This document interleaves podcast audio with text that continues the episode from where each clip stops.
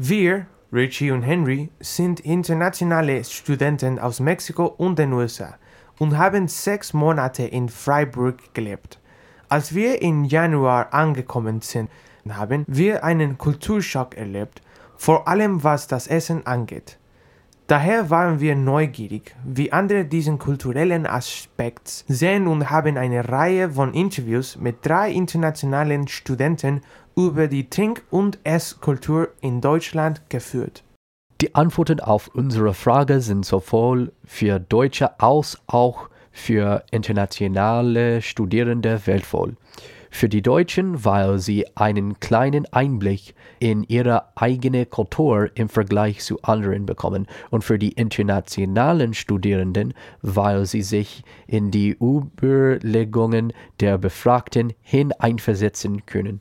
Unser erster Interviewpartner hatte eine einzigartige Perspektive auf die deutsche Ess- und Trinkkultur. Da er aus China kommt, hat er einige interessante Beobachtungen darüber gemacht, was die deutsche Küche ausmacht und wie gesellig die Trinkkultur in Deutschland ist. Here's Pan. I come from China and I've been studying here since October.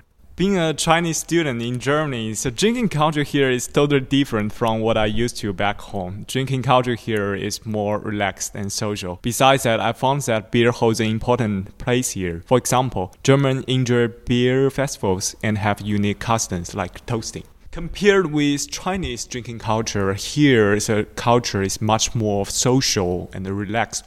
I found that Germans have fixed meal times and large portions, while in China we have more flexible eating schedules and small serving portions.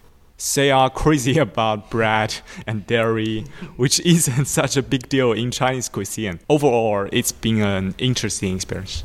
Nick, unser zweiter Interviewpartner aus den USA, beleuchtete einige interessante Aspekte in Bezug auf die positiven und negativen Aspekte der deutschen Trinkkultur und äußerte auch seine Meinung zur deutschen Küche. My name is Nick Lentz. I'm a political science student at the Pennsylvania State University, and I'm obviously from the United States. I've been here for about six months. It's been great. Well, you know, at first I was like, yeah, this is great. You know, people are just like sitting on the Blue Bridge or whatever, just having like a radler or something. Like it's it's really nice and I I quite like German beer, but at the same time also, you know, there could be issues with people getting drunk in public. And also, you know, sometimes you're walking around and you just see like broken beer bottles everywhere uh, like after a long weekend and so it comes with its ups and downs. We also have a great like craft brewery scene in the United States, and I think I hope that that's gonna emerge in Germany. But with the laws surrounding beer, I'm not sure how that's gonna pan out. I think German food is pretty boring. You know, it's just like a lot of meat and spätzle and potatoes. It's just all great stuff, you know, but there could be like some more international influences. I'm sorry, Henry. I know you love German food. Unsere dritte befragte Person, ebenfalls aus den USA, aber aus dem mittleren Westen, hat einige Aspekte hervor, die sie als positiv an der deutschen Trinkkultur ansah, wie zum Beispiel die entspanntere Natur in mancher Hinsicht, aber sie teilte auch einige negative Aspekte mit, die unser vorheriger amerikanischer Interviewpartner geäußert hatte. All right, I'm Carly. I'm from Michigan and I'm a political science and economics major, and I've been studying in Freiburg for the last six months. So, obviously, it's a lot more common to be drinking in public here. It's like very normalized. I think it's better when in conjunction with the law, you don't have to really worry about that as much. However, you see a lot of like littering with beer bottles. I think a major cultural difference when it comes to alcohol is because the drinking age is lower here, that Germans know how to handle their alcohol a lot better than American students. Because, you know, like there's American parties where you'll see like people like passed out. But here I've seen that like a lot of Germans are like drinking water while they're drinking. It's not as like go hard. It's like much more casual, I think, here. In den United States of America darf man erst mit 21 Jahre alt alkoholische Getränke konsumieren. Das ist in Deutschland natürlich anders. Für viele Internationals ist das sehr ungewöhnlich. Im Gegensatz dazu ist die deutsche Küche für manche eher langweilig.